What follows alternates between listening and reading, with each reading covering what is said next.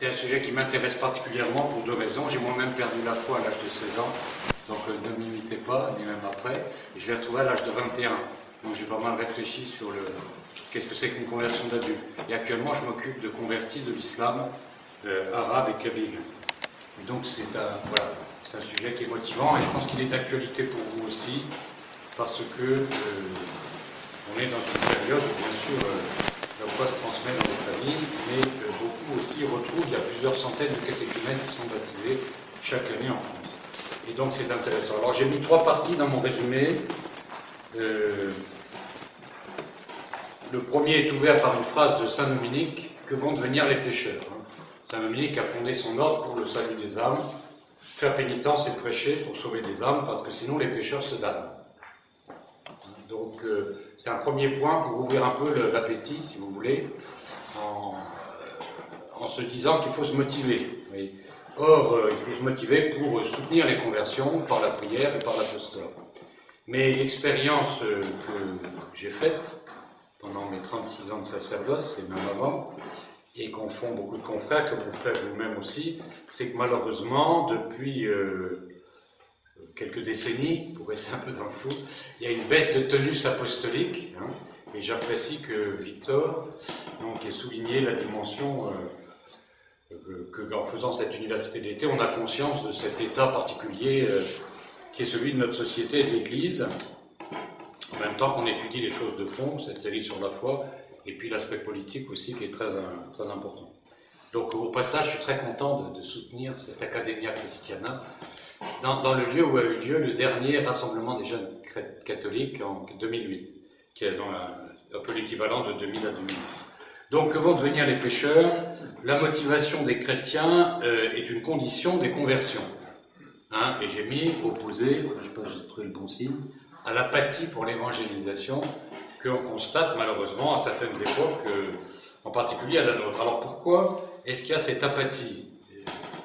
Que je constate, moi en particulier, dans l'apostolat qu'on doit mener vis-à-vis des, ceux de, sphères culturelles islamiques euh, de l'Afrique du Nord ou de France qui veulent devenir chrétiens, les catéchumènes et les néophytes.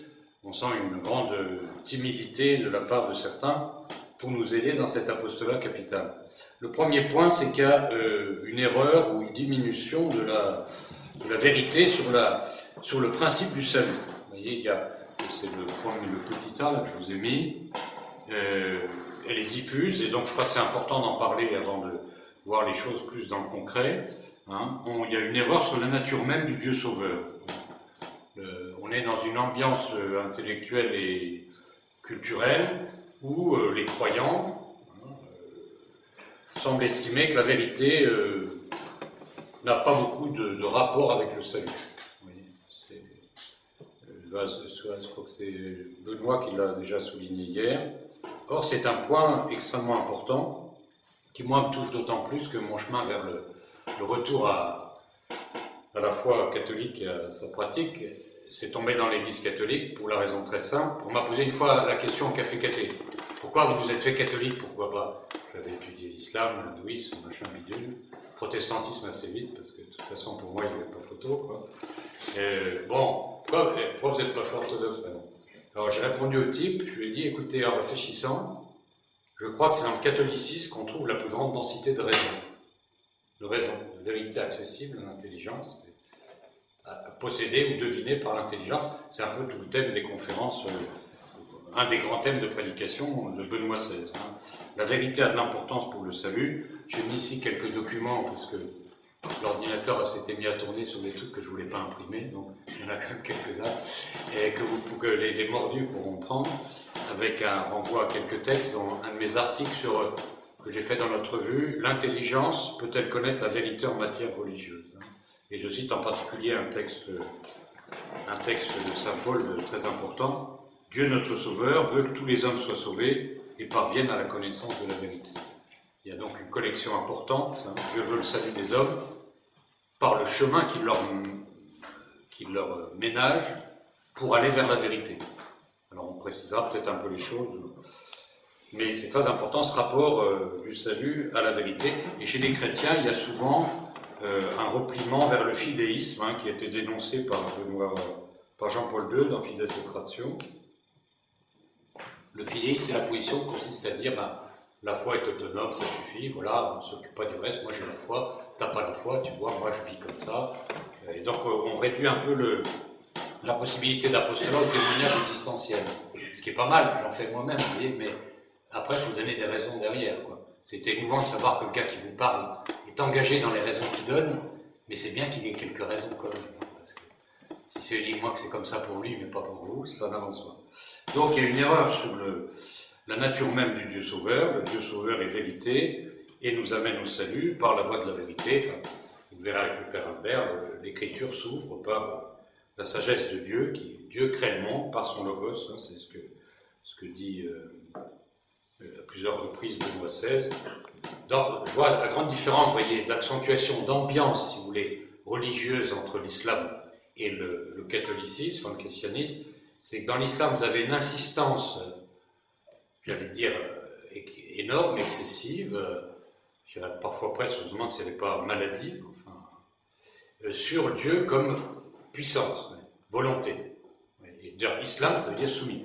Un musulman, c'est celui qui est soumis. Et dans le christianisme, vous avez certes, on parle de la volonté de Dieu, mais c'est une volonté sage. Hein, le Dieu des chrétiens est un Dieu qui est, est vérité, qui se manifeste par le Verbe, par le Christ, le Logos, qui se fait chair. Et donc ça fait une accentuation très différente. Quand un musulman se convertit, il découvre euh, un océan de lumière.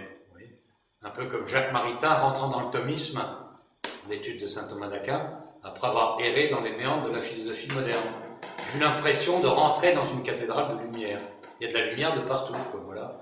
Quand dans une cathédrale, alors où le soleil tape au bon endroit, vous allez voir les chapelles après, mais d'abord vous avez une ensemble, il y a de la lumière là, et puis de l'amour, une lumière qui vit, une lumière de l'amour. Bon, voilà. Donc, une erreur sur le, sur le rapport à la vérité.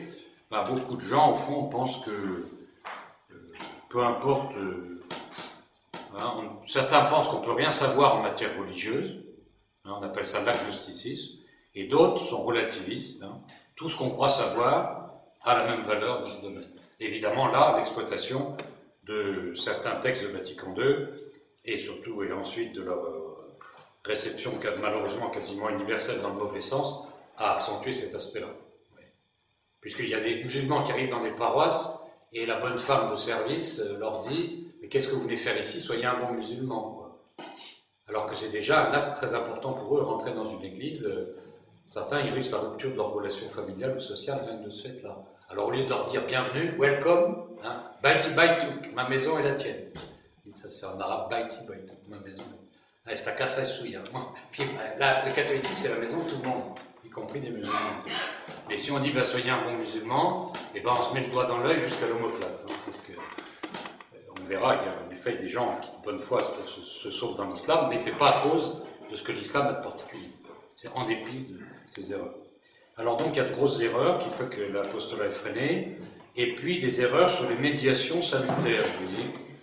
Euh, non seulement on pense que la vérité n'a pas d'importance, mais on pense que ben, le Christ et l'Église sont assez relatifs, c'est bien, ça met de l'ambiance, on est sympa, on, s'éclate bien quand on est entre nous, entre cathos, mais au fond, voilà, c'est un plus simplement. Mais non, c'est pas un plus, c'est fondamental. On n'est sauvé que par le Verbe incarné et que par l'Église. Hein, c'est deux points très importants sur lesquels il y a beaucoup d'erreurs, d'indifférentisme et puis de, faux œcuménisme. Je me souviens une fois, il y a un type qui m'a dit Mais, mais, mais, t'es chrétien, mais. Bon, mais attends, il y a Bouddha, il y a Mohammed, Mahomet, puis il y a Jésus, ça, tout ça, le bon Dieu. Il est bien au-dessus de tout ça. Donc, vous voyez, c'est hyper répandu, quoi. Mon Dieu, il ne s'occupe pas des petits détails si c'est Bouddha ou, Mohammed qui a raison. Attendez, s'il ne s'occupe pas de ces détails-là, il n'y a pas de Dieu. Hein tout de suite j'ai réfléchi là-dessus pendant 45 ans. Si Dieu ne s'occupe pas de savoir si, si Dieu n'est pas la vérité, il n'y a pas de Dieu. Point. Or, euh, Mohamed et le Christ disent des choses contradictoires, donc l'un des deux est dans le faux. C'est un peu, je suis un peu bœuf là, enfin peut-être pas, il faut, faut secouer un peu les gens avec des trucs tout à fait élémentaires. Et combien de gens attendent ça hein? Il y a des tas de gens musclés, enfin qui en ont marre de la gélatine, qui attendent qu'on leur dise attendez, il y a une vérité il y a des erreurs par rapport à la vérité. Bon, c'est a dit tiens, c'est vrai, il y a des gars qui tiennent un, langage sensé, quoi. En matière religieuse.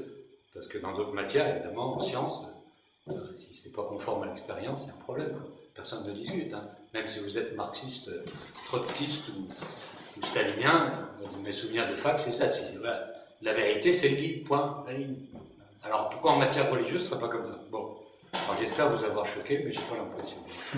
Alors on continue. Alors ça, c'est le premier frein à l'apostolat. L'indifférentisme. Et je vous assure que c'est vital. Hein. On terminera là-dessus. Il y a plein de gens qui attendent la vérité. Il n'y a pas que des gens cool, cool, euh, euh, on s'aime tous, tout le monde va au ciel, etc. Il y en a plein qui se rendent compte que c'est faux. Ils ne savent pas le dire, mais c'est faux. D'ailleurs, il faut le camp des endroits où on dit ça. Depuis qu'on prêche que tout le monde se sauve, les églises sont vides. D'Ars, il disait Ah les gars, attention, il y a l'enfer, son église était pleine. Je suis comme étonné de la, du contraste. Hein. Bon, c'était un saint, évidemment. Il disait des choses vraies. Il disait aux gens motivez-vous, il y a quand même un ange. On terminera là-dessus Puis deuxièmement, c'est l'angoisse apostolique. C'est-à-dire qu'il y a une erreur, si vous voulez, sur, euh, sur la dignité de l'homme et sur, euh, sur l'idée d'un salut quasiment universel, qui est très attendu. Du christianisme, et euh, peut-être plus dans le christianisme que dans l'islam, C'est-à-dire que bon, Dieu est bon, donc personne n'est damné. Hein, avec la variante moderne de l'enfer vide de Urs von Balthasar, euh, qui est une voie tout à fait fausse et dangereuse.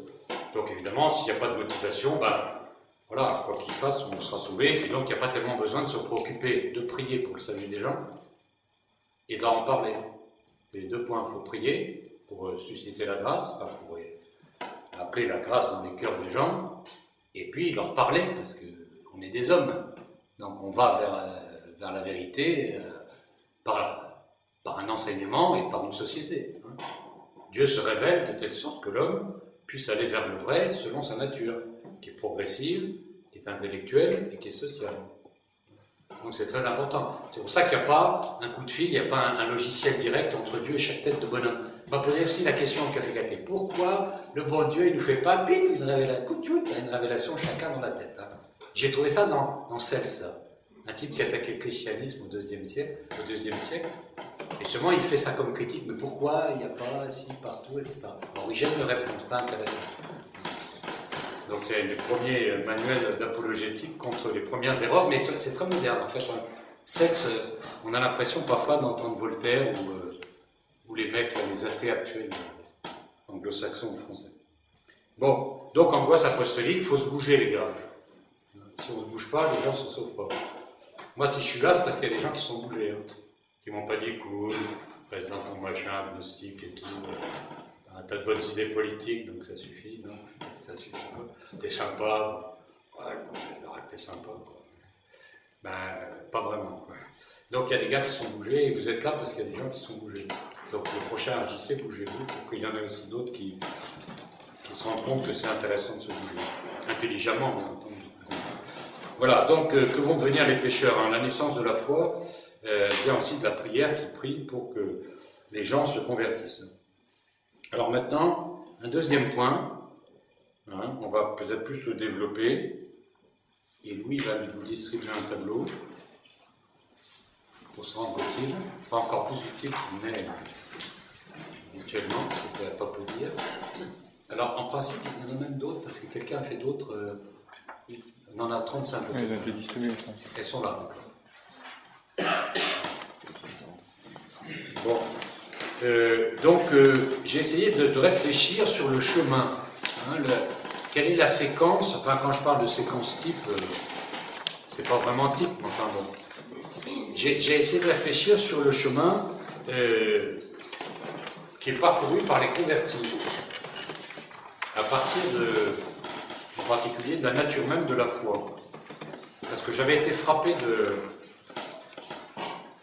je crois que c'est en lisant le, livre de Joseph Fadel, le prix à payer un mouvement irakien converti dans des circonstances assez euh, sportives, si je veux dire, qui a écrit un bouquin euh, qu'il a eu bon, il a écrit en arabe, mais il a eu bon goût de le faire euh, réécrire par un gars qui a une bonne foi, mais son bouquin se vend très bien.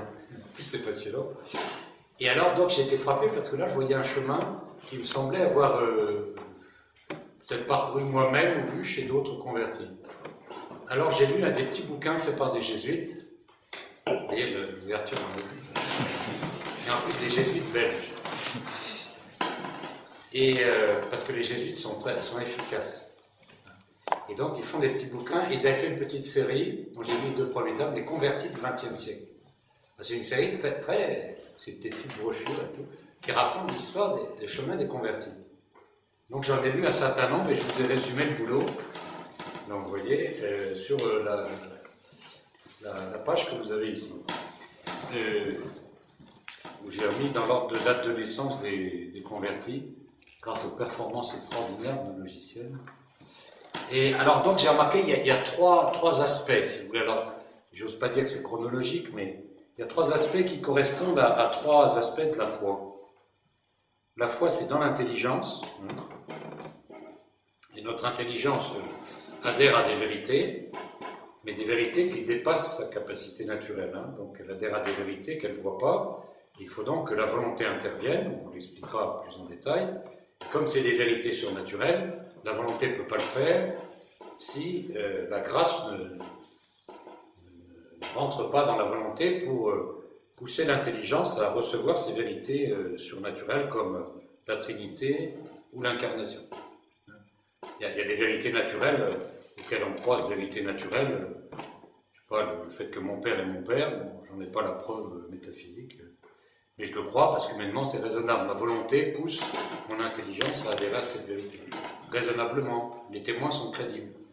Mais là, on va voir qu'il y a des témoins crédibles mais qu'il faut en plus la grâce pour, euh, pour faire ce chemin, parce que la Trinité, euh, même si elle est témoin crédible, c'est complètement au-dessus de l'intelligence.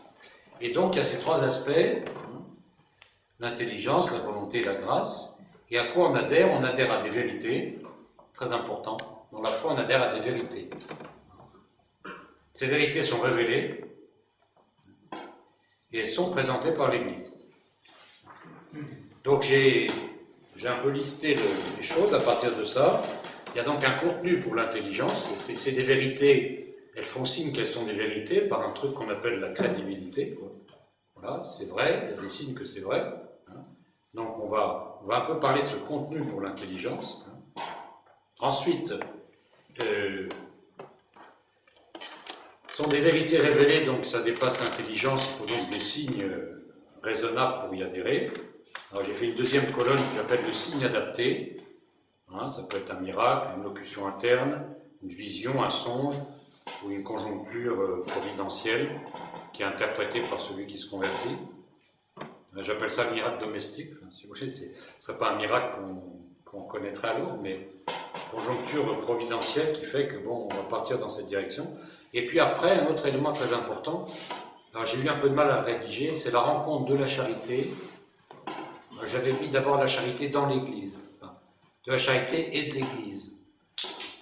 Mais enfin, ça dépend des convertis, de, l'Église et de la charité. Enfin, il y a un élément qui, qui, est en rapport avec la, charité de l'Église, qui est dans la troisième colonne. Donc, on va regarder un petit peu, ce sera plus facile de prendre un exemple concret.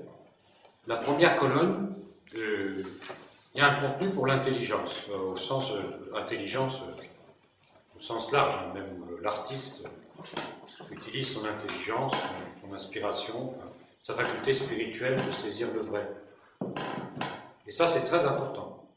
D'abord, ça encourage les artistes et les, métaphysiciens et les historiens. Tous ceux qui font œuvre de vérité sont encourageants pour le, mouvement de conversion.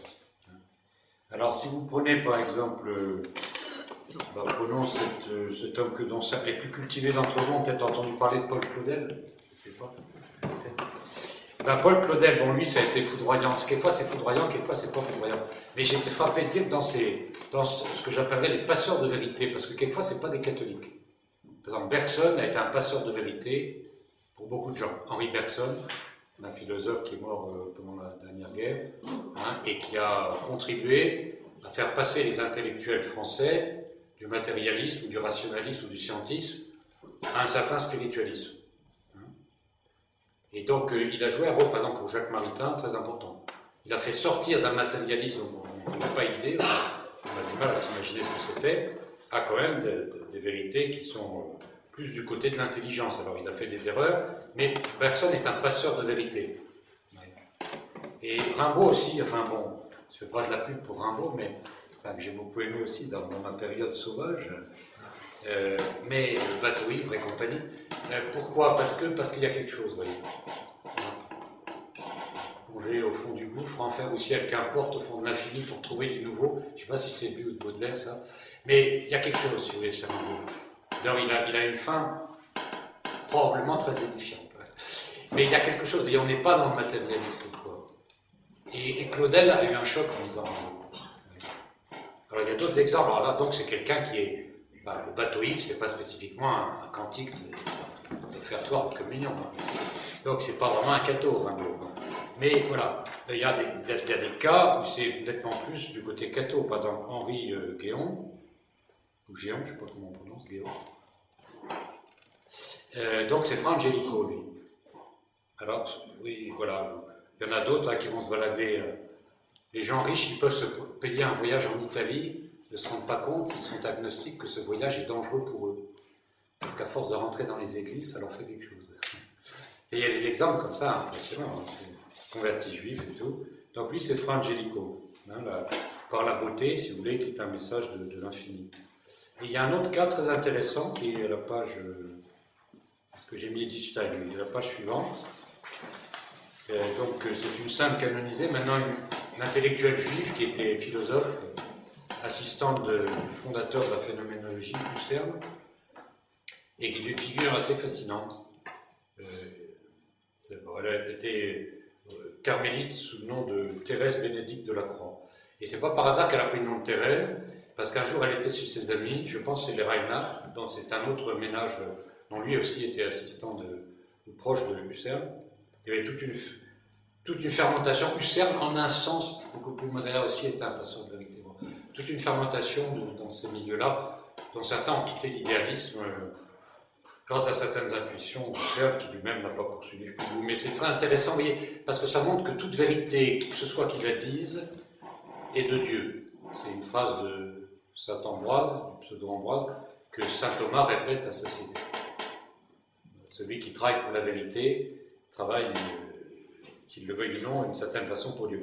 Bien donc, elle a une insomnie, ce qui arrive parfois à des gens, soit à partir d'un certain. Et, voilà, elle était encore assez jeune. il y avait un bouquin là. C'était l'autobiographie de Thérèse d'Avila, donc sa vie par elle-même. Alors elle, s'est enfilée le bouquin pendant la nuit, enfin elle lisait assez vite quand même, parce que c'est comme un gros bouquin.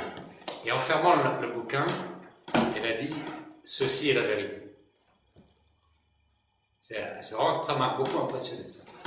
Et chez elle, la colonne du milieu, il y a une étoile parce qu'il n'y a pas de signe. Je n'ai pas trouvé de petit miracle domestique ou, public, hein, comme dans le cas de, euh, d'autres. Alexis Carrel, il a demandé son miracle, il l'a obtenu.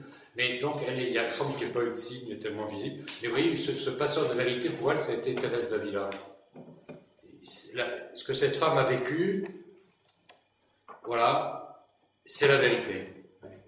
Alors après, elle a rencontré, terminons sa colonelle, en passant par-dessus l'étoile, c'est le contact avec la croix. Parce que son ami Reinhard est mort à la guerre de 14-18. Et sa femme, c'est la réaction de sa femme à l'annonce de la mort de, il s'appelait Théodore, je ne me souviens plus du prénom de Reinhard, qui a été extraordinaire, une sérénité. Et, euh, Edith Stein a dit c'était mon premier contact avec le mystère de l'enfant. Voir qu'une femme peut porter comme ça le décès de son mari, qui était relativement jeune, c'est un ménage qui s'entendait très bien, qui était euh, chrétien, oui, catholique, je pense, Reinhard. Et donc, ça a été, vous voyez, le contact avec la charité de l'Église, le mystère de l'Église. Alors, c'est vraiment euh, assez varié. Si vous prenez par exemple le premier de la première page, hein, Léon Blois. Léon Blois, c'est un cinglé sympathique. Quoi. Sympathique, Chantal trouve, euh, trouve antipathique, hein, mais il a des grandes moustaches sympathiques, et il a fait baptiser des tas de gens, en particulier les, maritains. Et Léon Blois, euh, qui est un excessif absolu, euh, pour lui, le passeur de, vérité, ça a été Barbet d'Aurevilly, parce qu'il a une conception de l'Église qui a beaucoup frappé Blois. Mais en fait, euh, après, lui, il a vraiment eu son, bah, son, mouvement intérieur, si vous voulez, tu l'as décrit brièvement et indirectement, parce qu'il était très discret, comme Jean Madiran, sur sa vie personnelle, dans, dans La femme pauvre, qui est le livre qui a converti Rail Samaritain. Donc, dans La femme pauvre, il y a un moment où il décrit la conversion de quelqu'un, c'est lui. On pense que c'est lui. Donc, il a été pris, tac, et voilà, il est jeté dans le confessionnal. Souvent, les conversions, ça, ça, flèche vers le confessionnal assez vite. Hein, bon. Et puis après la rencontre de la, charité de l'Église, alors j'ai mis entre crochets quand c'est pas absolument évident, il était à la trappe à la Grande Chartreuse, et puis sa femme. C'est sa femme qui était déjà chrétienne, luthérienne, hein, qui l'a converti ensuite, et qui a été pour lui le, véhicule de, l'amour et de la charité dans l'Église. Alors vous avez là un schéma qui est, bon, qui n'est pas absolument universel, mais qui est très... Euh, qui est très frappant et assez, au fond, assez vivant, Charles de Foucault. Hein, là, les passeurs de vérité, partiels, hein, très partiels. Enfin, il y en a deux. C'est la religion naturelle des Arabes. Les Arabes sont naturellement religieux. Et ils n'hésitent pas à exprimer leur foi en public, et je ne sais pas ce qu'ils font forcément le plus mal, sauf quand ils font des embouteillages. Bon, ça, c'est un problème.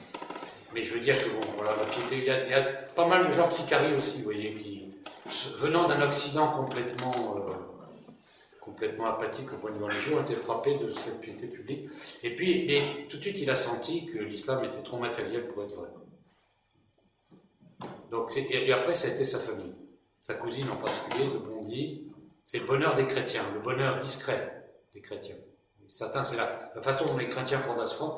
Lui, ça a été de voir le rayonnement des familles chrétiennes et, donc, euh, s'il a vu, de, si son, son expédition secrète au Maroc a été un déclencheur. Euh, en fait, peu à peu, ce qui a cheminé, c'est l'exemple de sa cousine et, et puis ensuite, euh, euh, voilà, le, déclenchement avec le, signe tout à fait célèbre, enfin de, il était très travaillé intérieurement, donc il rentrait dans les églises, il restait silencieusement dedans. Je connais des musulmans convertis qui sont comme ça. Hein. Il y en a un, il a, visité pendant un an les églises, il a regardé les vitraux. Et quand il est sorti de là, il est allé voir un prêtre pour lui demander le baptême. Donc vous voyez, rentrer dans une église, c'est pas neutre. C'est pour ça qu'il y, a les anticléricaux vont au café en face pendant que la femme va à la messe, parce qu'ils ont peur même de mettre le pied dans l'église. Hein. Donc lui, il priait dans les églises, et la fameuse prière conditionnelle, mon Dieu, si vous existez, daignez me le faire connaître. Mais je connais des gens qui n'osent pas faire cette prière. Hein. Parce qu'ils disent ça risque de marcher. Et vous voyez déjà le fait, et prier pour que les gens la fassent. Parce que le fait de la faire, on, est déjà cuit. Enfin, je ne sais pas comment vous dire. C'est bon, quoi. Si vous existez, donc euh, c'est pas repoussé comme une chose euh, soit impossible, mais peu d'athées se que c'est impossible. J'en parlais une fois avec Fabrice Adjat, qui lui-même a été. on discutait tous les deux, qu'est-ce que nous avons été athées, agnostiques, entités, on ne savait pas. Parce que autant le bien, vous pouvez le caractériser, autant le mal, on ne sait pas. Est-ce qu'on rejette complètement? Est-ce qu'en fait, on croit en Dieu comme le diable? Le diable sait que Dieu. Et voilà, d'une certaine façon, voilà. Mais qu'on le rejette, quoi. Bon, mais si vous commencez à dire, si vous existez, daignez me le faire connaître, euh, là, ça veut dire que vous commencez à, tomber à genoux dans votre cœur, comme disait Tim Guénard. Je suis tombé à genoux dans mon cœur. Je trouve que c'est très beau. Hein, le jour où dans le capé de l'arche, quand il était sur Père Philippe, Thomas Philippe, l'a caressé en disant Il est gentil, Tim. La première fois que quelqu'un nous donne un petit d'affection, je tombe à genoux dans mon cœur. Rencontre avec la charité de l'église chez les handicapés. C'est très intéressant. Donc il était dans une église et puis euh, il finit par s'adresser à un prêtre qui était un intellectuel, il fait normal sup, qui avait un mauvais caractère, type sympathique avec mauvais caractère, ça existe. Et qui a converti c'est beaucoup de gens, qui s'appelait Abbé Il vient le voir, il dit voilà, mon père, instruisez-moi des vérités de la religion. Euh, voilà, vous voudrais connaître le catholicisme. Et il lui dit mettez-vous à genoux et confessez-vous. Ah, il dit mon père, je ne viens pas me confesser, parce qu'il était très poli, il avait été éduqué par son grand-père, le marquis, machin truc. Euh, je ne viens pas. Mettez-vous à genoux et on parlera après. Alors là, il faut être assez gonflé. Quoi. Je ne sais pas si tous les jeunes prêtres, je ne vous donne pas le conseil hein, de faire ça indistinctement, mais parfois il faut le faire. Voilà, donc il s'est mis à genoux, il s'est confessé. Et euh, donc ça a été le signe, hein, parce qu'une fois confessé, il était d'accord avec sa confession. Il y a quand même des signes intérieurs aussi. Et puis après, il a été formé par la Bible, qui a un contact avec l'Église, qui pour lui a été, euh, pour ses séjours, ça la trappe et chez les Clarisses, bien sûr, mais la formation par la Bible. Alors, ça, c'est des choses qui se produisent aujourd'hui. Hein. Il ne faut pas croire que c'est dans les bouquins écrits par les jésuites, qui rendent service à l'humanité. Vous voyez, il y a des passeurs de vérité jésuites aussi. Euh, mais c'est la vérité, quoi. Euh, chez les musulmans, je vois très souvent, imaginons qu'ils sont euh, en Syrie en Irak, en milieu musulman, bien sûr, hein. pas, dans, les, quelques zones chrétiennes, mais ou familles chrétiennes ça. Et donc, ils commencent à avoir euh, quelque chose, et très souvent, c'est un contact avec l'évangile. Ils lisent l'évangile, en particulier Saint Jean. Saint Jean, il fait un tabac. Il est bon, enfin, vous le saviez déjà. Et parce que c'est tellement en contraste avec euh, le Coran, et avec encore plus avec les hadiths. Les hadiths, c'est les textes canoniques, entre guillemets, les paroles du prophète, qui ont été recueillies et dont certains sont considérés comme, fiables. En à peu près 5000 dans la collection de Al-Bukhari, la, collection principale. Il y a quatre collections les plus importantes, quelques milliers de hadiths. Mais c'est une source aussi importante que le Coran. Je vous le dis au passage que beaucoup de gens croient que l'islam c'est le Coran. L'islam c'est le Coran, les hadiths et la sirah, la vie du beau modèle qui est le prophète. Et ça, ça fait la charia, juridiquement. Et donc euh, les musulmans le disent quand ils tombent, ça leur arrive, voilà, ils, je sais pas comment, on leur file. déjà, le type qui fait ça, il leur passe un évangile, quoi. Et ils le lisent. Et ils voient la différence. Il y a un cas très impressionnant Abdel Jalil, c'était un prince, enfin une grande famille marocaine qui, avait une bourse de maréchal Lyotet pour venir étudier en France. Mais lui, il avait commencé donc, euh, il cheminait et il correspondait avec un autre musulman converti, turc, euh, crétois. Et leur correspondance a été publiée, c'est très beau. Euh, et il dit voilà, j'en suis maintenant à l'étape suivante. Je suis certain que l'évangile n'a pas été falsifié, parce que la grande thèse musulmane, c'est que le Nouveau Testament est falsifié par les chrétiens. Premièrement, c'est pas possible. C'est un tour de raison. Deuxièmement, je compare la figure morale de Issa, telle qu'il l'appelle dans, le enfin de Jésus, si vous voulez, avec Muhammad. Et je suis certain que Jésus dépasse de très loin Mohammed. Et il me semble difficile, et il a une phrase assez belle, que euh, l'évangile est tellement beau euh, qu'il me semble difficile. Euh, que Dieu ait permis une telle, une telle supercherie. c'est trop beau. Il n'était pas encore la foi, mais vous voyez, il était sur le chemin. La comparaison de la figure morale de Mohammed, dans la mesure où on peut le faire, parce que c'est interdit, hein, de, souligner ses turpitudes morales, ses bassesses, etc., avec celle de Jésus, et souvent, voilà, ça c'est un contenu dans l'intelligence. Donc pour, le, pour celui qui a écrit Joseph Fedel, ça a été le fait qu'un camarade de, service militaire euh, lui a dit d'abord lis le Coran. Lis-le, c'est pas seulement réciter le Coran, ça veut dire récitation. Hein. Mais lis-le. Donc il l'a lu en réfléchissant. Ce qui est déjà dangereux. Hein. Réfléchir, euh, c'est commencer à prendre des risques en islam. Pour paraphraser célèbre, il faut se réfléchir, c'est commencer à désobéir. Mais bon, les musulmans sont assez d'accord avec ça.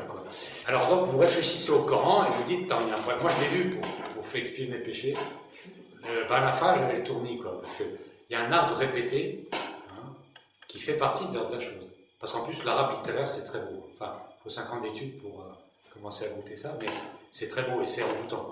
Celui d'entre vous là, qui a été à Saint-Julien-Pau a entendu chanter des tropères byzantins en arabe. Hein. Et il y a des moments où euh, ça vous prend. Euh, c'est une force incroyable. Hein. Et alors, le Coran, même actuellement, les amis convertis me disent je fais attention de ne pas écouter les chants religieux musulmans, parce que ça s'appelle le facile. Ah, donc il a lu le Coran, il a dit tiens, il y a un problème là et là, il y a des contradictions, il y a... Bon, il n'est pas comme hyper sympathique, quoi, il sera à la limite de l'inculpation pédophile, etc. Mais ça, si vous dites ça, vous êtes condamné à mort. Pour moins que ça. Hein. Dans certains pays comme le Pakistan. Pourtant, c'est la réalité, parce qu'il défend une fille à 9 ans, il faut bien appeler ça tous les noms que vous voulez, mais c'est pas quand même le discours des béatitudes de Jésus. Hein, je sais pas, moi, il faut un peu de bon sens aussi minimum. Donc le contenu d'intelligence, et puis ensuite il a lu Saint-Jean. Alors là, il s'est dit, ah, là, là, là, là, c'est beau, ça c'est magnifique. Donc premier contact, et voilà. Et après, il a eu des visions et des locutions intérieures. Et ça, c'est assez fréquent. Hein. Je le constate, moi qui ne suis pas trop euh, apparition privée dans les coins, et mystico dingo sur les bords, pas trop comme ça. Mais bon, voilà, c'est comme ça, il y a des tas de gens qui. Quand on a, on a une réunion une fois par mois, dans un groupe musulman à Paris, ostensiblement, et il y a les nouveaux qui présentent leur itinéraire. Et très souvent, il y a une locution, même une vision. Une locution interne, vraiment une coïncidence hyper providentielle qui leur, voilà, qui leur dit fait ça. Même la dernière qui est venue, c'est une Algérienne pour laquelle on cherche un logement déjà. Que son mari a rejeté parce qu'elle est chrétienne maintenant. Et qui il avait une voix qui disait Va vers Issa, va vers Issa, va vers l'église. Va... Et elle voulait pas parce qu'elle était contre Jésus. Mais voilà, elle a fini par le faire. Donc il y a quelque chose, mais il signe. Et puis après, la rencontre avec l'Église qui est importante, mais la charité, ça c'est un point sur lequel on peut agir. Hein, Ici, j'ai mis par exemple pour euh, un converti euh, d'origine néerlandaise, Willy, Willy c'est la Bretagne, j'ai vu un breton fanatique là comme moi, donc il va être tout content. La Bretagne, terre de foi, quoi. Enfin, la Bretagne à l'époque c'était du costaud au point de vue de la foi, hein, Je me souviens une fois, j'étais en Bavière et euh, le, prêtre allemand me dit Vous êtes de quelle région là? Dis Je suis breton. Dit, ah, Sie haben kein Glaubenszweifel. Donc vous êtes breton, vous n'avez aucun doute dans la foi. C'est l'image qu'on avait chez les. La tête du breton, c'est. Et donc, c'est l'ambiance de la Bretagne où il avait été pour peindre des tableaux.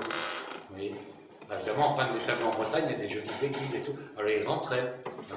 Et à un moment donné, bon, il rentrait et il y avait une messe et tout le monde se met à genoux. Et lui, il s'est jamais mis à genoux de sa vie. Hein.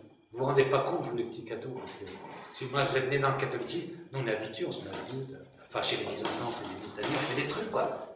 Mais le bon athée de service, un agenouillement. Dur, dur. Hein Donc il se met à genoux avec tout le monde. Ben, c'est là où il a commencé à, évoluer. C'est le seul signe que j'ai trouvé pour lui. Faites cette bien genoux. Voilà. Bon, et puis il y a, d'autres cas plus, plus spectaculaires, hein, comme Alexis Carrel, le miracle qu'il a, demandé et obtenu, et qui l'a conduit ensuite euh, plus loin. Dans la vérité, alors il y a d'autres cas, c'est assez paradoxal c'est pour, euh, euh, Henri Géon, c'est en fait c'est Gilles qui a eu un, un copain de Gilles. Gilles qui n'est pas un homme vraiment recommandable hein, comme lecture spirituelle. Euh, et c'est Gilles qui a eu le rêve que Géon, qui marchait avec lui, c'est vraiment un très bon ami, s'écartait de lui en commençant à dire le chapelet. Quelque temps, ça continue de la raconter ensuite. Hein. Donc, et puis c'est un ami commun qui leur a dit. Et il est rentré en contact avec la charité de l'Église par un, ménage absolument remarquable. Il était au front avec l'un d'entre eux, Pierre Dupouet. Et donc, c'est souvent, ça c'est important pour ceux qui vont fonder un foyer, le, rayonnement du ménage, très important.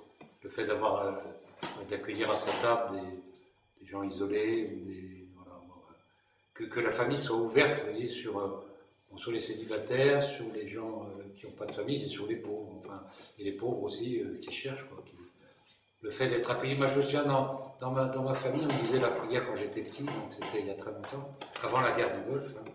Et on disait la prière après le repas.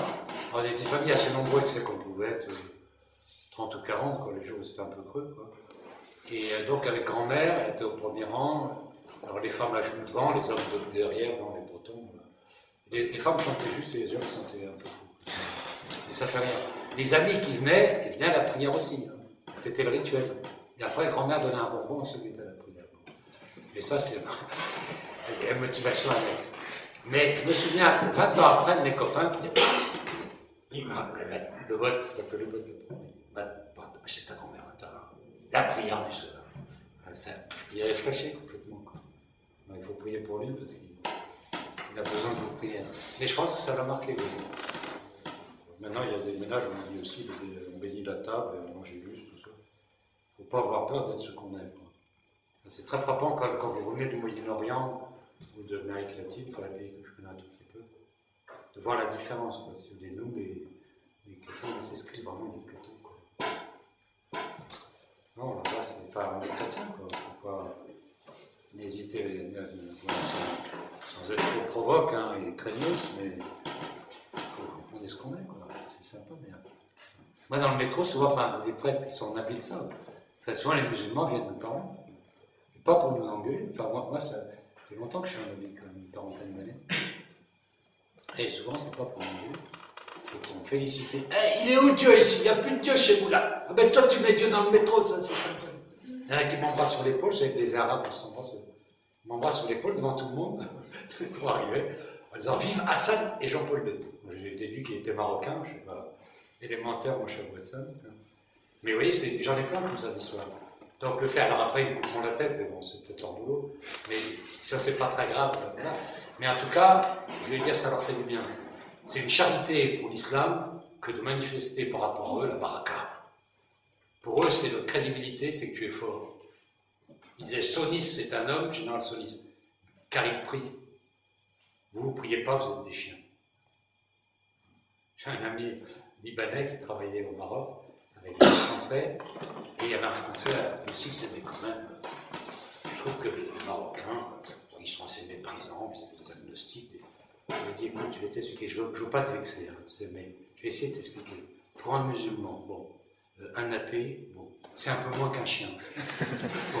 ils ont tort, hein, d'accord, mais c'est pour vous dire un peu. Si tu es chrétien, et sois-le, quoi. C'est une charité parce que si vous voulez, pour eux, Dieu est là où se trouve la force. Mais pas simplement la force physique. Force physique, c'est important. Justice et force. Souvent, chemin avec l'islam, on est dans un rapport où il y a de l'injustice. Hein, et voilà. Pas de force, enfin, il faut les deux. Hein. Mais la force spirituelle est très importante. Importante. Donc, contenu pour l'intelligence, signe adapté, rencontre avec l'Église. Hein, évidemment, tout ça, c'est ça dépend des tempéraments, ça dépend de beaucoup de choses, mais c'est un parcours euh, qu'on retrouve beaucoup. Euh. et je pense par exemple pour ce dont je m'occupe un peu actuellement, c'est le fait qu'on ne peut pas les atteindre dans certaines cultures, certains milieux. Alors la Sainte Vierge et, le Christ euh, leur donnent un signe voilà, adapté de façon à ce qu'ils puissent faire le chemin. Mais ensuite, le tout, c'est qu'après, ils rencontrent la charité de l'Église. Parce que souvent, ils doivent attendre le baptême pendant des années, parce qu'on a peur de le recevoir, et donc euh, on, manifeste un manque de charité euh, important. Alors ensuite, troisième point, euh, alors là, il est de moi, c'est pas, Le premier, il est de Saint-Dominique, le second de Saint-Thomas, et le troisième, c'est Bibi. Cherchez ceux qui cherchent, breveté, vous pouvez le reconnaître, je ne prends pas de breveté. Cherchez ceux qui cherchent. Alors ça, c'est un peu pour euh, nous inciter euh, à, développer la finance pastorale. Le Kairos, c'est le moment opportun, tac pastoral du Kairos.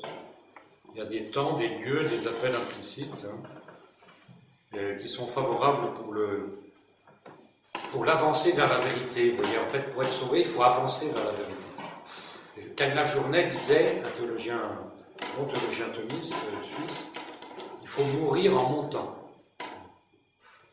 Et Saint Augustin a une phrase assez belle, il dit Marche dans la lumière que tu possèdes vers la lumière que tu désires. C'est qu'il faut pas, il faut faire le pas qu'on peut faire maintenant. Donc euh, maintenant, bah, je, suis persuadé que telle chose est vraie, qu'au moins euh, Jésus est un personnage honorable et tout. On lit les évangiles. Tu fais un pas? Il ne faut pas faut marcher au pas, au pas du vrai et au pas de la grâce, qui, se coordonnent d'ailleurs mystérieusement. Et souvent, des itinéraires sont, sont très variés. Certains seront plus touchés par un aspect, la cohérence. En apologétique, j'ai une conférence que j'aime beaucoup, c'est euh, l'excellence de la doctrine chrétienne confirme-t-elle l'origine divine du christianisme? Pour moi, c'est une vraie bouillette cette conférence. Ben, je me lèche les babines de HKZ. Mais certains, la doctrine, ou la doctrine, c'est craineux, euh, c'est pas ce qu'il étouffe par contre, un hélico, une cathédrale et tout. Le catholicisme, c'est ce qui a produit les cathédrales. Donc c'est pas des, des, mecs qui ont un, des mecs nuls, quoi. Il dit ça, Canal Ratzinger, dans une de ses conférences. Si quelqu'un regarde objectivement l'histoire de l'Occident, il voit qu'il y a quelque chose qui a produit les cathédrales, entre autres. Donc il y a des gars qui n'étaient pas trop trop nuls. Quoi. Et puis politiquement aussi, c'est important, il y a des signes de crédibilité politique extrêmement importants. Quand on a roulé sa bosse dans le monde, on est sensible à, à l'influence positive dans l'ordre social et culturel et humain et politique du christianisme. Et une influence qui est presque unique, vraiment unique. Bon, alors cherchez ceux qui cherchent, c'est-à-dire que la vie est courte, hein, comme vous ne le savez pas encore, mais comme vous le saurez quand vous aurez plus de 40 ans. Hein, euh, parce que voilà, ça passe vite. Hein. Et donc, euh, j'avais trouvé un truc dans, Michel Viau, qui est un ancien pasteur euh, converti au, catholicisme. il est aumônier de prison. Et alors il dit voilà, j'ai pas le temps de tout faire. Et donc je privilégie ceux avec lesquels je sens qu'il y a une demande. Il a, alors il a une grille. Hein. il y a quelques signes dans ces détenus. Quand les signes sont remplis, il, il, vient les revoir plus souvent. Il est prêt à voir tout le monde. Il vient les revoir plus souvent. Comme l'évangélisation est un combat, il s'agit d'adopter une tactique et d'avoir des priorités. Alors voilà les conditions qu'il donne pour s'occuper plus spécialement des détenus. Conditions d'une rédemption possible. C'est que bon, il n'est pas. Euh, oui, voilà, les conditions sont les suivantes avoir reconnu sa faute et la nécessité d'une peine. Ça, c'est très important. S'être remis en question complètement, avoir éprouvé le besoin de Dieu au travers de l'exercice de la prière et des sacrements.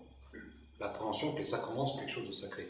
Et ici, la dernière fois que j'ai fait cette conférence, il y avait un jeune aumônier de prison. Je lui ai lu les conditions, j'ai demandé si ça lui semblait raisonnable. Il m'a dit oui, tout à fait. Donc ça recoupe la vie de Vieux. Et c'est très raisonnable parce qu'il dit, vous voyez, N'ayant pas l'ambition de vouloir tirer tout le monde d'affaire, je crois qu'avec cette méthode, on peut parvenir à quelque chose de positif avec la grâce de Dieu. Je ne suis pas éternel et mon temps est compté sur la terre. Donc il fait remarquer, vous voyez, que euh, je préfère utiliser le temps dont je dispose pour des esprits plus dispos. Je vous fais remarquer d'ailleurs que personne n'est allé prêcher l'évangile à Saul de Tarse, persécuteur des chrétiens. Il a fallu une intervention directe du Seigneur au chemin de Damas. Alors après, évidemment, Anani l'a reçu. Hein. Mais euh, voilà, je trouve que ça me paraît raisonnable. Parce que, autant je suis pour l'évangélisation directe, vous voyez, on, a fait nous aussi un peu d'évangélisation de rue. Hein. Donc avec deux méthodes. La méthode de carême, enfin du Père Giton, donc un groupe, une fois par mois, toujours le même endroit, un petit tabouret, euh, une icône de la Sainte Vierge, une photo du pape, l'accord du curé, etc. Enfin, tout bien balisé. Et on monte sur un tabouret, il y en a un qui parle, il y en a dix qui font les qui, qui, observent les gens, etc., qui filent des petites images avec des textes en français, en arabe et tout. Alors c'est épuisant, c'est héroïque, il y, a, il y, a, du résultat, mais c'est épuisant. Et un de nos pères l'a fait une ou deux fois pour quelques pères. Et bon, ça c'est bravo, pourquoi pas. Hein. Alors une autre méthode que je trouvais aussi intéressante, un de nos pères à l'est d'une ville de province, euh, samedi après-midi, dans une rue piétonne, en habit. Bel habit, Et voilà, et il marche. Et là, on revient tous les mois, là, et c'est comme ça, ça a amené un cabine au baptême, ce, système. Les gens venaient vers lui, qui avaient quelque chose à dire. Les paumés, bien sûr, les drogués. Les gars, mon père, je peux vous poser une question Ils sont tous étonnés quand on dit oui, de problème. Une fois dans le métro, elle s'appelait Nadia, priez pour elle, c'est une irakienne. Elle était visiblement un peu comme une musulmane. Elle dit Mon père, je peux, vous dire quelque chose. C'était au changement d'Odéon, il y a pas mal de monde qui passait. On se met un peu à part. Est-ce que je peux me confesser? Euh, Donc, on s'entend tout un, dialogue euh, assez émouvant, hein, qui s'est terminé par le fait qu'elle m'a embrassé le, chapelet, ma fille. Et je lui ai dit Bon, ben, va vers le Christ, il va me punir. Mais l'idée pour un musulman, c'est le châtiment. Si tu n'es pas chrétien, tu ne peux pas prier le Christ. J'ai essayé de lui expliquer que non. Et de l'envoyer à des prêtres, parce que j'étais pas passage. Elle m'a dit son nom avant de partir. évidemment, les gens qui passent, oui, ils voient une musulmane qui embrasse mon chapelet, c'est sympa. il y a des, voilà, des gens, donc il y a des, gens, elles cherchaient. Voilà, donc il faut chercher ceux qui cherchent. Alors quels sont ceux qui cherchent? Ben, Ceux qui sont dans l'épreuve, ceux qui éprouvent le vide ou ceux qui se livrent à un service. Hein pèlerinage qui font quelque chose. Alors j'ai essayé de voilà, donner quelques, quelques têtes de têtes d'affiche. Hein. L'épreuve, alors ça c'est la voie la plus courante. L'épreuve, combien de fois les gens reviennent à Dieu à cause d'une épreuve, une trahison, un cancer, euh, un veuvage, la prison? Ça, me fascine beaucoup, les retours vers Dieu en captivité. Politique, bien sûr, ça, ça m'intéresse beaucoup, mais aussi droit commun. Une fois, j'ai prêché la retraite, un ami commun, prêtre, m'avait envoyé un truand qui avait fait 13 ans de droit commun, 13 ans de prison de droit commun. Alors, il a, c'est sûrement pas un enfant de hein, 13 ans de prison de droit commun. Il avait dû étrangler un peu quelqu'un sur les voies. Mais bon, le gars, il voulait faire la retraite. Donc, et, lui, il m'a expliqué comment il est. Il dit voilà, père, il disait père. Voilà, père. Alors, il me parlait d'aumônier de sa prison que je connaissais, c'était un dominicain hongrois, père Devoyon. Il était un type formidable. Aumônier de la santé. Il dit voilà, quand j'étais à la santé, je cassais la gueule au maton. C'est-à-dire, je tape sur le gardien, pour les gens polis. Le maton, c'est terme technique pour désigner le gardien. Quand tu casses au maton, du moins dans ces années-là, mitard, mitard c'est la cellule disciplinaire. Alors là, c'est tu meurs d'ennui, hein, parce que c'est il n'y a rien, tout est scellé dans le mur, et tu n'as droit à rien. Mais des voyelles lui disent ça, ils ne peuvent pas prendre. Il lui a donné un bouquin. Puis les gars que les matons ne pouvaient pas prendre. Ils prennent le bouquin. Regarde. Ah, ça me faisait chier. C'est ce merde. Il avait que ça à faire, je finis par lire. Mon père, ce qui m'a frappé, c'est Luc 19, 10. La référence est exacte. Le Fils de l'homme est venu pour chercher celui qui était perdu. Et j'ai compris, c'est moi. mon truand était chrétien, c'est ce que je peux vous dire. Je pense qu'il a persévéré. Mais être chrétien, c'est comprendre qu'on est perdu. Sinon, on ne peut pas être sauvé. Et il a fallu le mitard. Et le mitard, je ne vous souhaite pas, hein, les gars. Euh, même aujourd'hui, vous devez être un peu plus capitonnel encore, je ne suis pas sûr. Bon, voilà. Donc, même les droits communs, la prison peut être.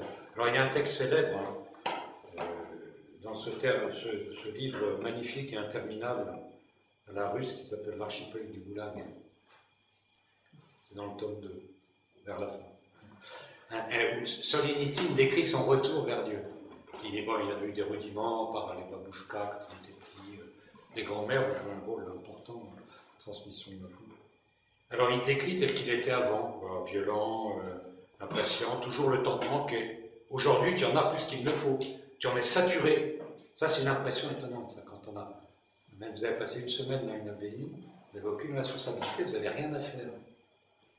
Étrange, étrange. J'ai une expérience à vivre, ça, ça, libère quelque chose aussi. Enfin, il ne faut pas péter les plombs, mais si on ne pète pas les plombs, c'est bon. Aujourd'hui, tu en as plus qu'il ne faut, tu en es saturé. Tu as des mois et des années par devers comme par devant toi. Tel un flux bienfaisant et apaisant se répand dans tes artères la patience. Naguère, tu as rien pardonné à personne. Enfin, ça, je suis en train de vous décrire, hein. enfin, certains d'entre vous. Tes condamnations étaient aussi implacables que démesurées tes éloges. Aujourd'hui, tu n'aimais plus le jugement catégorique, car ils sont fondés sur la douceur et la compréhension. Tu as mesuré ta faiblesse, tu peux comprendre celle d'autrui. Tu peux admirer la trempe d'autrui et vouloir l'imiter. Tant d'entre nous le reconnaissent. C'est précisément en captivité que pour la première fois, nous avons appris l'amitié authentique. Ça, c'est magnifique. Et après le passage décisif, sur la paille de la prison, j'ai ressenti pour la première fois le bien remuer en moi. Alors quand on lit aussi ce qu'il a fait avant, la violence que c'était, c'était un capitaine brillant, un intellectuel, c'est très très grand intellectuel, celui-ci, c'était une, étoile montante du régime stalinien. Et bon, son arrestation, ça, ça a été quelque chose de... Peu à peu, j'ai découvert que la ligne de partage entre le bien et le mal ne sépare ni les classes ni les partis, mais qu'elle traverse le cœur de chaque homme et de toute l'humanité. Cette ligne immobile, etc. Tous les écrivains, alors je pense entre autres à Dostoïevski, mais quelques autres, qui ont parlé de la prison sans y avoir été, se sont cru obligés d'exprimer leur sympathie aux détenus, du régime de service évidemment, et de maudire la prison. Moi, j'y suis resté suffisamment. J'ai forgé mon âme et je dis sans embâche, alors là, le texte est en majuscule. Béni sois-tu, prison, béni soit le rôle que tu as joué dans mon existence. C'est un très très beau passage, et c'est pas un cas unique. Euh, l'épreuve, si vous voulez, le fait de se retrouver, c'est ce que dit aussi Benoît de Saint-Marc, un officier français qui a été euh, dans les camps nazis et dans d'autres prisons euh, plus proches de nous, euh, il dit en captivité, la statue intérieure que chacun d'entre nous se dresse s'effondre. Ça, je peux dire quand c'est une expérience assez forte. Hein. Un gars qui peut être banané tant qu'on veut, qui est un héros au combat, trois semaines de tôle, s'il tient le coup, il est déjà peut-être plus grand encore hein, que toutes les médailles qu'il a gagnées. Parce que là, on est en face du vrai. Donc l'épreuve. L'épreuve qui ménage du temps l'hôpital, rien d'autre à faire qu'un kiné. Voilà. Donc, euh, c'est une des voies, l'épreuve. Et le bon Dieu, évidemment, on dit quelquefois c'est dur, oui, pourquoi des épreuves pareilles et tout, mais en fait, il n'y a que Dieu qui connaît, si vous voulez, l'épaisseur de la croûte à percer. Donc, il fait le trou avec l'engin qu'il faut. Euh, Ensuite, le vide. Le goût du néant. C'est un peu ce qu'a ressenti Foucault et, je pense Rimbaud euh, à la fin de son parcours poétique qu'il a amené à partir en, Afrique, comme Le goût du néant, c'est par exemple Jacques et Raïssa Maritain, qui justement étaient des intellectuels euh, de la fin du 19e, à l'époque où l'université française était complètement rationaliste et désespérante. Le 25 juin 1905, deux enfants de 20 ans, sont convertis très jeunes, montaient l'escalier sempiternel qui grimpe jusqu'au Sacré-Cœur. Parce que Blois habitait à côté de la basilique Sacré-Cœur en Montmartre. Ils portaient en eux cette détresse qui est le seul produit sérieux de la culture moderne. Et une sorte de désespoir actif, éclairé seulement, ils ne savaient pourquoi, par l'assurance intérieure que la vérité dont ils avaient faim, et sans laquelle il leur était presque impossible d'accepter la vie, un jour leur serait montrée. Ils s'étaient donné deux ans. Il s'est dit, si on ne trouve pas la vérité d'ici deux ans, on se suicide. Ne le faites pas, vous suicidez pour Et si vous êtes prête et que vous avez apprécié l'enterrement d'un suicidé, préparez votre texte. Préparez ce que vous allez dire. C'est une, occasion aussi pour faire passer beaucoup de vérité euh, dans, l'amour, bien sûr, et la compréhension, mais dans la vérité profonde qui consiste à écarter, parce que le suicide, c'est, vous voyez, quand vous étudiez un peu les possessions et tout, c'est le but poursuivi par le démon dans beaucoup de cas de possession. La destruction. Donc ils avaient décidé ça. Et, c'est, la, lecture de La femme pauvre. Raissa a lu La femme pauvre, euh, qui est un livre assez particulier, assez extraordinaire de Léon Blois. Et elle a répondu à Léon Blois en envoyant un billet. Qu'il était fauché. Il a été très ému parce que c'était un papa. Euh, très affectueux et tout. Et il a dit venez, venez, donc ils sont allés. Et ils ont vu Bois.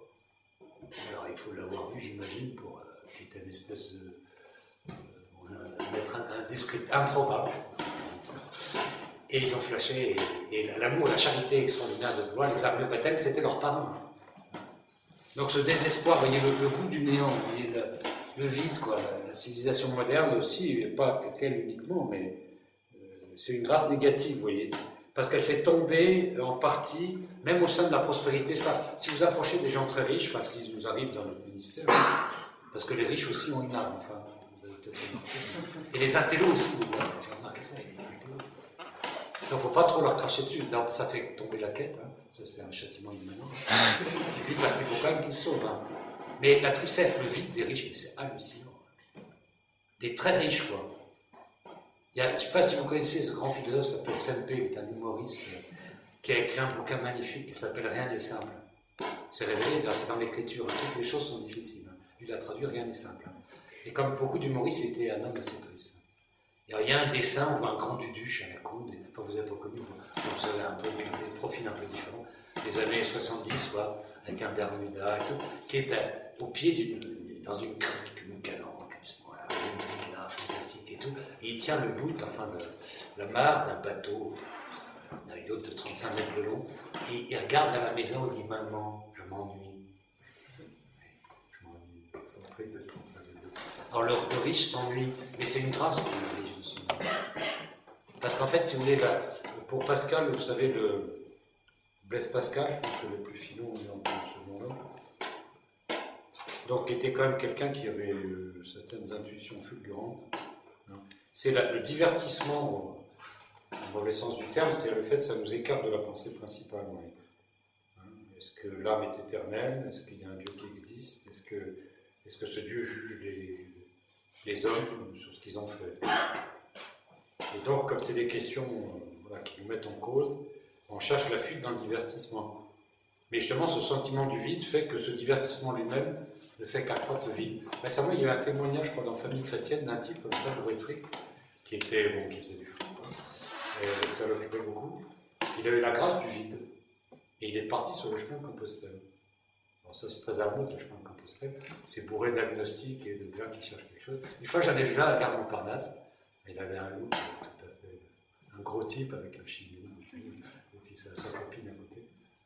Alors elle me dit, ah ben, je vais à Compostelle, euh, est-ce que vous avez des tuyaux et tout? Bah, Je lui ah non, tape sur Google, tu vas trouver ce qu'il faut, sur le Compostelle. Alors j'ai dit, mais qu'est-ce que tu cherches? Alors, euh, pourquoi, pourquoi tu vas? Je dis, ah ben, tu es un gros gars. Je cherche quelque chose. Alors j'ai dit, oui, on cherche quelque chose et on trouve quelqu'un. Ce que j'ai trouvé J'espère que une compagnie de religieux bon marcheurs, bah, un peu polyglotte pour parler de trois langues. Mais il y a plein de types qui vont là, ils sont, ils sont, magnétisés. Il y a aussi des Coréens qui font ça pour avoir un plus sur leur CV, parce que dans le milieu coréen chrétien, c'est bien vu d'avoir fait composteur. Mais ça fait rien, le bon Dieu peut servir aussi du CV pour authentique. Hein, bon, alors, donc, il y a voilà du vide, si vous voulez, bon, mais voilà, plus rien ne nous motive, et donc, euh, et donc là, voilà, on a, une incitation à chercher. Mais euh, je pense qu'on doit demander dans l'apostolat la grâce d'aller justement vers ceux qui cherchent vraiment. parce que Pascal a tout un, dans les, textes que j'ai mis ici, il y en a quelques-uns, vous pourrez le prendre. Pascal a un passage euh, assez important dans, les pensées, numéro 194, l'édition la plus classique, Schwig.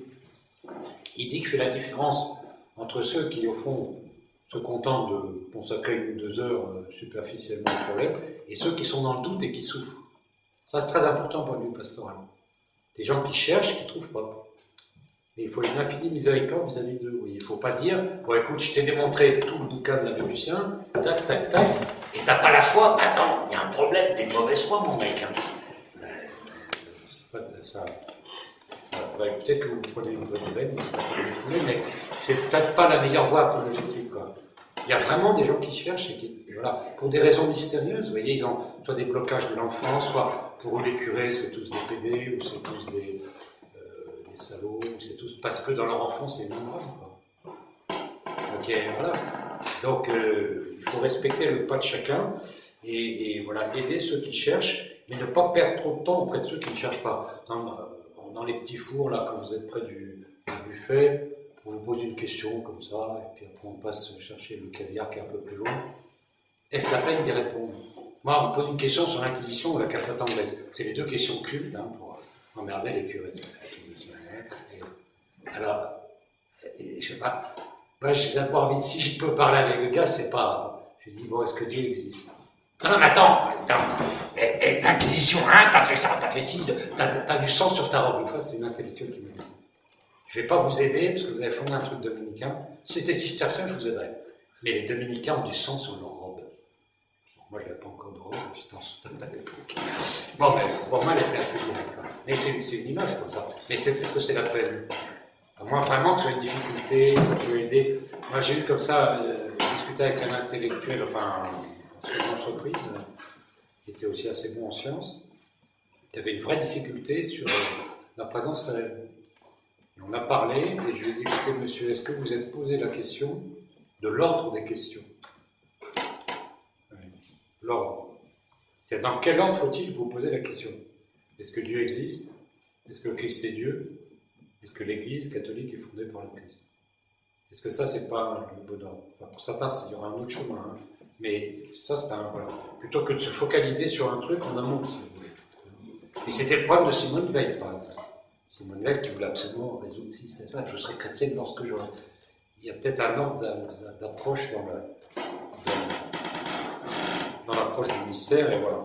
Et donc, il y a certains qui, cherchent, il faut les aider, et d'autres, en fait, qui... Euh, je ne puis avoir que de la compassion, dit Pascal, pour ceux qui gémissent sincèrement dans ce doute. qui le regarde comme le dernier des malheurs, donc il y a beaucoup de gens qui s'en foutent, hein, et qui n'épargnent rien pour en sortir.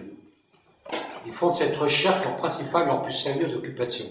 Mais pour ceux qui passent leur vie sans penser à cette dernière fin de la vie, et qui, par cette seule raison qu'ils ne trouvent pas en eux-mêmes, attendez, c'est comme si le gars, il n'arrivait pas à passer son doctorat de physique en étant tout seul dans sa chambre.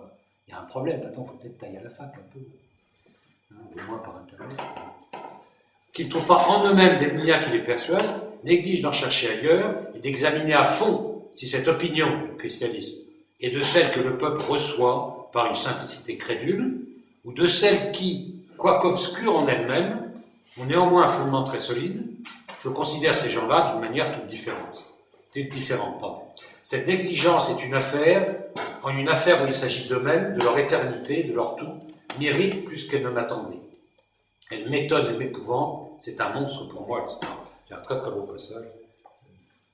Donc il ne faut pas être trop indulgent pour la superficialité, la mondanité.